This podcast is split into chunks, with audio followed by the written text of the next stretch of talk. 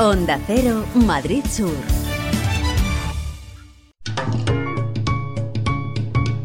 Lubricantes Total patrocina Auto FM. Lubricantes Total. Mantén tu motor más joven por más tiempo.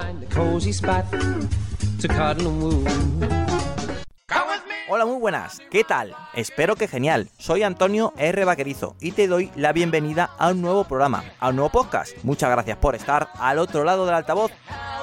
Aquí comienza Auto FM. Arrancamos un nuevo programa de Auto FM, arrancamos un nuevo programa de Onda Cero. En esta ocasión vamos a hacer un especial, un especial que muchos no lo habéis pedido, para hablar, comentar, analizar y acercarte, cómo no, esas industrias, esas fábricas, esos lugares que hay mucha gente que desconoce, pero que son tan importantes y que tenemos en España. Porque España, te voy a poner el contexto, somos el segundo país con más producción de automóviles de Europa. Somos uno de los países que más centro de producción tiene en toda Europa y ya no solamente eso, sino también tiene una industria auxiliar, cuidadito, ¿eh? Cuidadito, pionera en muchos casos y súper importante no solamente en España, sino en el resto del mundo. Estamos hablando de manera global. Pero ¿quién mejor para acercarme todos esos datos y sobre todo toda esta información que una persona que, podemos decir que, que, es prácticamente de los que mayor conocen nuestra industria en España? Estoy hablando con Luis Miguel González, director editorial de Autorevista. Bienvenido Luis. Buenas tardes, Antonio. Muy buenas tardes. ¿Qué tal? La Un verdad placer que estar con vosotros y sobre todo ahora mejor porque me acompañas y porque vamos a descubrir junto a ti esa industria tan importante que, insisto, que mucha, mucha gente desconoce, que da por hecho que los coches aparecen, yo que sé, aparecen de la nada o directamente vienen del extranjero y se va a sorprender que muchos de los coches que vemos en la calle se fabrican en España. Luis, qué importante es esta industria, qué importante es ya no solamente a nivel automovilístico, que diré, bueno, pues a mí me gustan los coches, me interesa este programa, sino que estamos hablando de la primera industria en sí, la primera industria de España, y en el caso de ser globales, la segunda industria de España por detrás del turismo, si lo queremos considerar como una industria. Si te parece bien, arrancamos, comenzamos con las fábricas que están implantadas en España, en suelo patrio. Vamos a arrancar, si te parece, por el norte. ¿Qué nos podemos encontrar en el norte de España? Pues mira, eh, eh, como acabas de decir, eh, automoción es un sector clave en la economía española. No solo a nivel de sector específico, sino en el conjunto de toda la actividad económica de nuestro país. Y como bien dices, eh, tenemos una serie de plantas, eh, en algunos casos muy relevantes. Como me comentas que empecemos por el norte, allí encontraremos lo que hoy es Estelantis Vigo, eh, asentada en Galicia, originariamente fundada por Citroën a finales de los años 50, posteriormente muy conocida dentro del grupo PSA, eh, de, hecho, en muchos años, en el Ecuador de la década de los 2000, esta planta fue considerada la mejor del mundo dentro del grupo PSA y hoy eh, forma parte del conglomerado Estelantis, que como eh, saben los lectores y, radioyentes de Auto FM, es la fusión del grupo PSA, Peugeot Citroën, y de FCA, que es Fiat Chrysler Automóvil. Entonces, esta planta de Stellantis en Vigo es muy famosa por sus vehículos comerciales. Mm, por la calle vemos constantemente Berlingo, Partner, Rifter, pero también eh, hace otros modelos como puede ser el Peugeot 2008. Eh, eh, este tipo de vehículos se está haciendo en lo que se llama la plataforma energía, multienergía de Stellantis, que te permite sobre una misma plataforma hacer el vehículo de propulsión gasolina, diésel o puro eléctrico. Entonces, en, la cornisa, vamos a decir, eh, mm, de Galicia, contamos con Estelantis Vigo. Si avanzamos un poquito por la cornisa cantábrica, ya eh, encontramos en el País Vasco, en, en Vitoria, a Mercedes-Benz, Mercedes-Benz eh, lleva desde el año 54 fabricando automóviles y es muy conocida eh, por vehículos también muy eh, bestsellers como Vito o Viano. Y recientemente ha incorporado el monovolumen eléctrico puro EQV. Y eh, es más, un más. Es más, Luis, eh, se llama. Me estoy enrollando. No, no, no, no, ni mucho menos. Yo creo que los oyentes están agradeciendo toda esta información. Iba a aportar un poco que, le va a llamar la atención para quien no lo sepa, que seguramente sean ya pocos oyentes. Se llaman Vito y se, y se llamó Viano eh, porque está en Vitoria. Exacto, exacto. buena puntualización. Pues estábamos en, la fábrica, en la fábrica de Mercedes, una fábrica muy importante porque salen eh, esos vehículos comerciales para todo el mundo y hay que ponerse la estrella para eso. Pero no solamente nos quedamos aquí. Seguimos eh, recorriendo eh, la parte norte de la península ibérica y nos encontramos con Volkswagen Navarra. Volkswagen Navarra ha sido y es durante muchos años la planta líder del modelo Polo, que como bien sabéis, pues es un eje fundamental en la estrategia comercial de, la marca Volkswagen. Eh, posteriormente, hace unos años, ha incorporado el T-Cross y el año pasado, en 2021, en septiembre, lanzaba el eh, nuevo Taigo, con lo cual ha pasado de ser planta monomodelo durante décadas con el Polo a convertirse en una planta trimodelo con T-Cross y Taigo. Y ya si seguimos un poquito más, antes de, redondear, de seguir redondeando lo que es la península ibérica, por supuesto en Cataluña, pues nos encontramos eh, a SEAT, eh, que eh, en Martorell pues tiene una tradición pues prácticamente de, de 75 años y, en esta fábrica, bueno, pues por supuesto se hacen los modelos más eh, representativos de la gama de SEAT, como pueden ser el Ibiza, el León o el Arona. También se hace el Audi A1 y por supuesto es la casa eh, primera de una marca que está teniendo un impacto fantástico en los mercados eh, internacionales. De hecho, recientemente se ha lanzado en Australia, como es Cupra. Y el Formentor es un excelente ejemplo de lo bien que se trabaja en la planta de SEAT Martorell.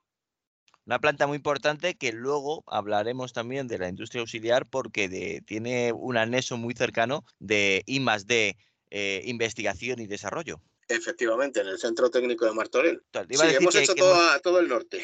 Exacto, hemos hecho todo el norte, un repaso para que veáis lo importante que, que son la, industria automovilística. Alguno habrá descubierto que tenemos cierta fábrica por esa zona, pero es que no, no paramos, todavía nos quedan muchas fábricas.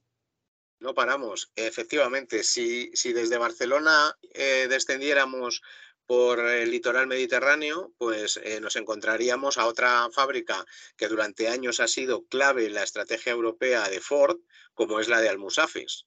Eh, Almusafes eh, en el año 76 empezó a fabricar el modelo Fiesta, que fue una auténtica revolución tanto en, los en, el mercado español como en otros mercados europeos, y progresivamente pues, ha ido evolucionando con modelos como el C-Max. Eh, en los últimos años es cierto que a raíz de, la erupción de los bonovolúmenes ha sido con el Cuba, con el modelo con el que más eh, y mejor ha funcionado, pero recientemente se le han adjudicado dos vehículos eléctricos que yo calculo que se empezarán a fabricar en, en 2025 o 2026, con lo cual, pues eso ha sido una muy buena noticia para la continuidad de la planta de Ford en Almusafes grandísima noticia que estábamos esperando porque eh, era o fabricas coches eléctricos, te designo coches eléctricos o lamentablemente voy a tener que cerrar esa fábrica. Eh, fabrican coches eléctricos, no se va a cerrar, con lo cual tiene continuidad, tiene futuro. Y el Fiesta se llama Fiesta porque salió, pues, la primera vez que se fabricó, salió de una planta española y quisieron poner un nombre un, relacionado eh, no, no lo iba a decir con, no que fiesta sea España, pero sí que es de es castellano, es, es, española la palabra y por eso pusieron For Fiesta, que fue un éxito y un éxito reconocido ya no solamente en España, sino reconocido en el mundo. Cuando dicen fiesta piensan en el Ford, os lo aseguro, y es un modelo muy, pero que muy conocido y que le tienen mucho cariño. Así es, indudablemente. Bueno, pues si seguimos el, recorrido, bueno, había bajado yo bastante, eh, me, he dejado quizá un poco Aragón. En Aragón hay otra planta de, este gran grupo fundado en enero de 2021, que es Stellantis, y ahí tendríamos la planta de eh, Zaragoza. La planta de Zaragoza, en la localidad de Figueruelas, empezó a fabricar en octubre de 1982 y el primer modelo que salió de sus líneas fue el Opel Corsa que 40 años después, se cumplen 40 años el próximo mes de octubre del inicio de las actividades de la planta aragonesa, sigue fabricando el Corsa. Eh, aunque también en esta plataforma multienergía que te permite fabricar Corsas en gasolina, en diésel o eléctricos. Eh, además, esta planta está con grandes posibilidades de incorporar al Peugeot 208, un modelo vamos a decir, de fisonomía y de características similares al Corsa, que también se fabricaría en, este, en esta plataforma multienergía. Con lo cual la planta de Stellantis de Zaragoza pues también es otra, otro pilar eh, importante en la estrategia de este constructor en España y en Europa. Muy importante, no se podría entender Opel sin Corsa y tampoco se podría entender Zaragoza sin Corsa.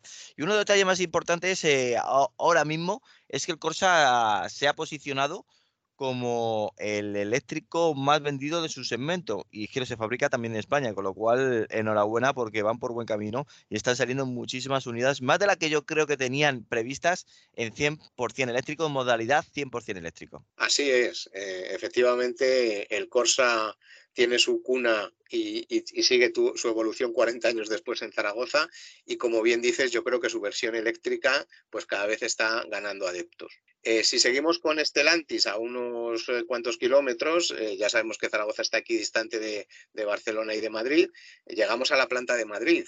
la planta de Madrid es mm, quizá no tan potente, ni tan grande, ni tan, eh, vamos a decir, exuberante como son las de Vigo y Zaragoza, pero bueno, es una planta que, ha seguido eh, siendo competitiva. Hace unos años eh, yo creo que el Citroën C4 Cactus supuso un, un, balón de oxígeno enorme para esta planta y un éxito para la marca Citroën y la cosa no ha quedado ahí porque, bueno, recientemente, pues eh, también en esta misma plataforma multienergía se produce en el Citroën C4 y ya recientemente se ha comenzado a hacer la versión C4X. Entonces, bueno, pues la planta de Madrid, algunas veces en entredicho y, bueno, en las quinielas de las que podría no continuar, pues afortunadamente ha seguido con modelos producidos en exclusiva mundial.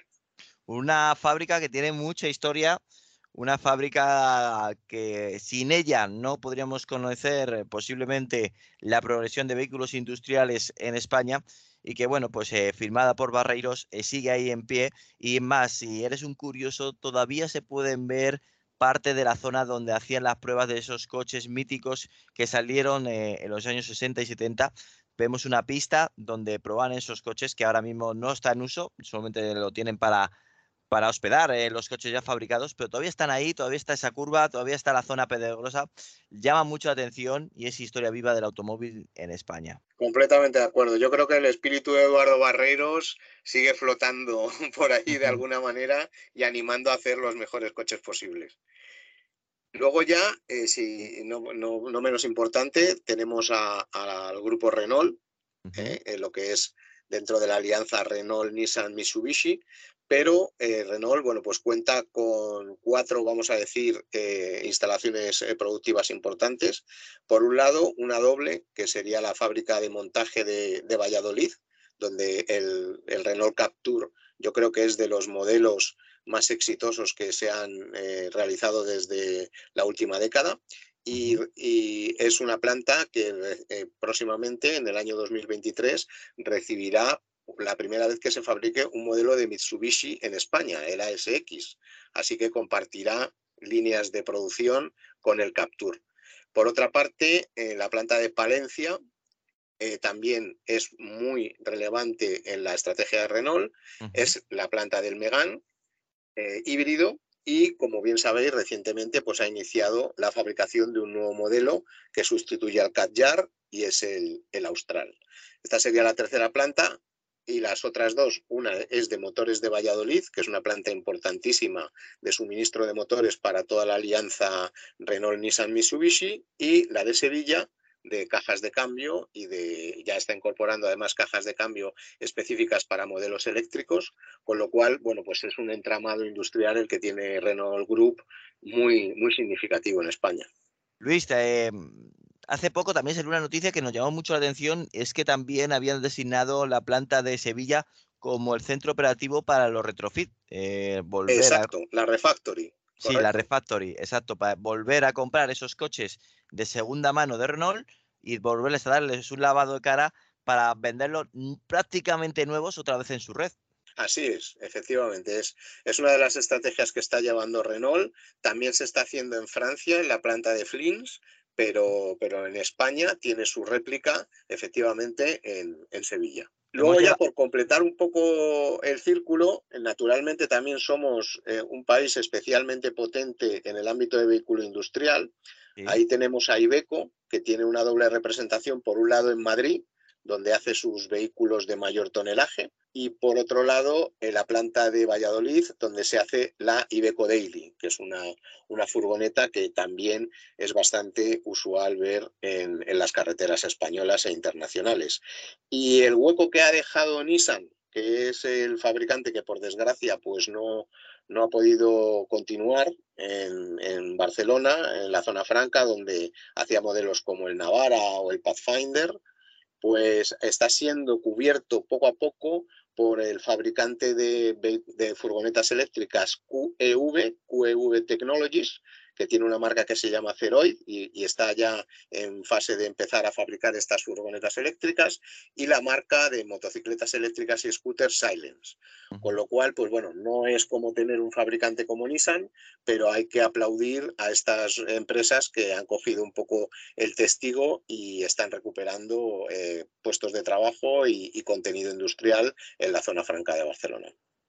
Em, hace poco salió también que decía la propia Nissan que incluso podría abrir la licencia de la Navara por si había algún fabricante que lo quisiera utilizar en esta planta franca. Bueno, tienen las instalaciones, eh, podría ser hasta interesante. Pues ojalá, ojalá mm. hubiera un proyecto que nos permitiera recuperar una pickup como Navara, que yo creo que, que, es un coche muy, muy atractivo. Sí, la verdad que sí. Luego Nissan también tenía otra planta que cerró, pero bueno, la ha reconvertido, digamos. Exactamente, sí, tiene dos, instalaciones, una en Ávila, que hacen piezas eh, para estampación, y una en Cantabria, que hacen piezas de fundición y de mecanizado para eh, suministro a mm, vehículos de la alianza Renault-Nissan-Mitsubishi y en algún caso con algún proyecto externo como para el fabricante de maquinaria agrícola John Deere. O sea que, bueno, esas también, esas dos plantas de Nissan, como bien tú has comentado, se han sometido a una reconversión y afortunadamente pues siguen dando empleo y trabajo en, Ávila y en Cantabria. La verdad es que sí. Yo creo que hemos repasado todos los que son fábrica, fábrica de automóviles. No creo que se me haya quedado nada de Yo creo que más o menos las tenemos todas. Espero que no me, haya dejado ninguna en el tintero. Si no, nos echarán la bronca, seguro. y, ahora nos vamos con la industria auxiliar, porque la industria auxiliar hay gente que se piensa que, bueno, que se fabrican los coches y que las piezas vienen del extranjero, ni mucho menos. Nosotros somos, eh, podemos decir que en gran parte líderes, eh, tenemos unas empresas súper importantes, ya no solamente implantadas en España, sino aquí nacieron, pero se han ido implantando en el resto del mundo. Y es que, claro, fabricar un coche necesita muchísimas piezas y normalmente alrededor de una fábrica pues viven muchísimas familias, ya no solamente de manera directa eh, viviendo de la fábrica propiamente dicha, de ese coche, de ese automóvil o de esa cadena de coches, sino de poder fabricar esas piezas para que se fabrique ese coche. Así es. Eh, efectivamente, ah, para que eh, nuestros oyentes se hagan una idea, el 75% del valor del vehículo lo aportan los proveedores. esto es una realidad que puede parecer asombrosa. El fabricante solo pone, bueno, solo pone, es mucho, pero pone el mm. diseño, pone la motorización y pone lo que es la concepción y configuración del vehículo, pero a la hora de incorporar, pues desde parabrisas, volante, asientos, eh, en fin, cualquier componente que se incorpora al vehículo, estamos hablando de un 75%. Y efectivamente la industria española está plenamente reconocida como una de las más competitivas del mundo a la hora de eh, suministrar a los fabricantes de automóviles. Yo, en una de las razones, una razón histórica, en la que España tiene una cierta singularidad, porque aquí se han venido incorporando a lo largo de décadas fabricantes con muy distintas culturas eh, automovilísticas. Pues tenemos a Citroën Peugeot Francia, tenemos a Opel Alemania, Ford Estados Unidos, Nissan Japón, eh, Renault Francia también. O sea, aquí hemos tenido eh, afortunadamente un caldo de cultivo muy interesante para que las empresas proveedoras se nutrieran de unos y de otros y, aprendieran las mejores prácticas. Y luego hemos tenido también casos, bueno, pues de, empresas con mucha valía que se han llegado a transformar en, gigantes y en líderes internacionales en sus especialidades. Estoy eh, pensando en un Gestam que a nivel de componentes metálicos es un auténtico referente. Grupo Antolín a nivel de techos y a nivel de interiores. Eh, Ficosa en el campo de, la electrónica. Eh, Zanini, una empresa poco conocida, no, del tamaño de estas que he citado, pero también muy relevante porque ha llegado a ser eh, máximo proveedor mundial de, tapacubos, lo que se conoce también técnicamente como embellecedores de rueda, con lo cual son empresas eh, muy, muy relevantes. Luego tenemos también a nivel de asociación, que esto me parece muy importante, un Sernauto que en los últimos años ha dinamizado tremendamente el sector de componentes, un sector que factura aproximadamente unos 32.000 millones de euros y que da empleo directo a unas 250.000 personas. Y a esa labor de Sernauto se une la de los clústeres de automoción en 10 eh, comunidades autónomas españolas que también potencian lo que es toda la cadena de valor, ya no solo de estos gigantes que he nombrado, sino de empresas más pequeñas que a su vez suministran a estos grandes eh, proveedores. Con lo cual, pues tenemos un tejido absolutamente espectacular que debemos cuidar mucho y eh, que debe interaccionar perfectamente con los constructores de automóviles, porque una de las bazas que tenemos eh, a la hora de adjudicar nuevos, nuevos vehículos y modelos a España es que contamos con una industria proveedora muy potente y de mucha calidad. Entonces, esto es fundamental en el futuro. Qué razón tiene Luis Miguel, porque eh, es tan importante todos esos puestos de trabajo, todo lo que rodea una fábrica que muchas veces los obviamos. Ya no solamente nosotros, que nos gustan los coches, por supuesto, no lo obviamos, pero gente que, va por la calle, que, da por hecho que, el automóvil interrumpe su vida, no sé por qué, le habrá mordido alguna vez, vete a todo saber. Eh, o, directamente con algún político que de automóvil sabe lo mismo que yo de hacer un flan. Nada pero eh, me da mucha rabia y por eso en estos programas hay que darle valor y por eso estás tú aquí, Luis Miguel González, director editorial de Autorevista, para darle muchísimo más valor. Tú que has visitado todas las fábricas, ya no te digo de algo personal, sino ¿cuál es la que más te ha impactado? Bueno, las, fábricas de automóviles yo siempre digo que es algo que, debería ver todo el mundo, ¿no? Porque, como bien dices, muchas veces no sabemos lo que hay detrás de un automóvil y cuando eh, la verdad pues ves eh, cómo empieza el proceso con una bobina de acero que luego se convierte en un módulo de puerta o en un piso, en un techo, luego se pinta, luego ya se incorporan, o sea, es auténticamente fantástico. Eh, me costaría quedarme con, alguna. ¿eh? Yo creo que de las primeras que vi fue la de, la de Opel, hoy, hoy Stellantis, pero que abarca las marcas eh, Opel y, y Peugeot y, bueno, también el Citroën C3 Aircross, por supuesto. Y, bueno, pues de, Opel o de Ford, bueno, pues también fueron mis primeras fábricas y, les tengo un cariño especial. Pero la verdad es que en todo este fenómeno de la industria 4.0 y de fábricas competitivas y eficientes, eh, España está en el ranking en las primeras posiciones. O sea que están, arriba, eso es un hecho. Es un hecho, es un hecho, la verdad, la verdad es que sí. O sea que tu primera fábrica fue la que se sitúa en Zaragoza. Exactamente. ¿Qué año más o menos estamos hablando? Pues estamos hablando del año 96, 97. ¿Cómo ha cambiado? Hace unos 25 años. ¿Cómo, ha cambiado el Corsa, eh? Sí, sí, efectivamente. Ya, ya llevo unas cuantas temporadas, vamos a decir. bien, bien, bien. Buen recurso, la verdad es que sí. Pues muchísimas gracias por acercarnos la importancia de la industria del motor, la importancia de los coches en España, la importancia de que existan esos coches en nuestras calles. Por supuesto, nosotros fomentamos que los coches antiguos se renueven cuando no están adecuadamente mantenidos o, tienen un golpe que directamente su integridad no es buena para la seguridad vial, pero claro, es que hay gente que ya directamente el coche le ven como, como el gran ogro y nos estamos equivocando. El, el coche es posiblemente la industria que más ha evolucionado estos 10, 20 años que hemos visto reducir drásticamente sus emisiones, como en el caso del diésel, que ha reducido más del 80% las emisiones que salen por escape. Son la, también la industria que más revolución está dando para favorecer la, incorporación de los vehículos 100% eh, eléctricos, una, cambiar radicalmente la concepción de una tecnología a otra y lo están haciendo. Los coches más, los coches están y las instalaciones para poderlo cargar no están. Imagínate la rapidez que han tenido las marcas. Por eso hay que sacarle valor, hay que sacarle también cariño y desde aquí, desde los micrófonos de Onda Cero, es nuestra pretensión darle cariño a los automóviles para que la gente entienda lo importante que es, ya no solamente España, sino de una manera global,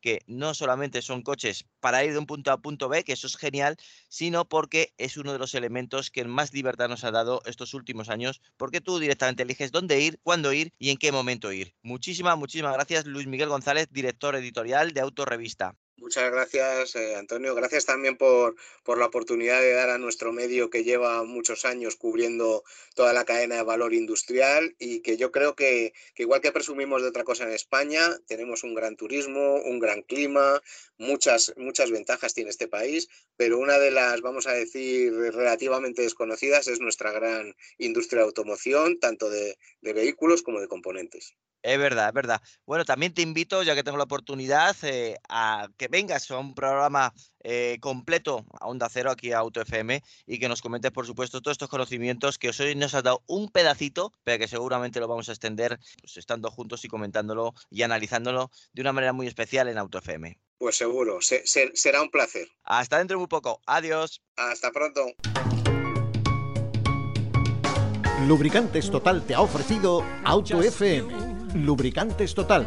Mantén tu motor más joven por más tiempo.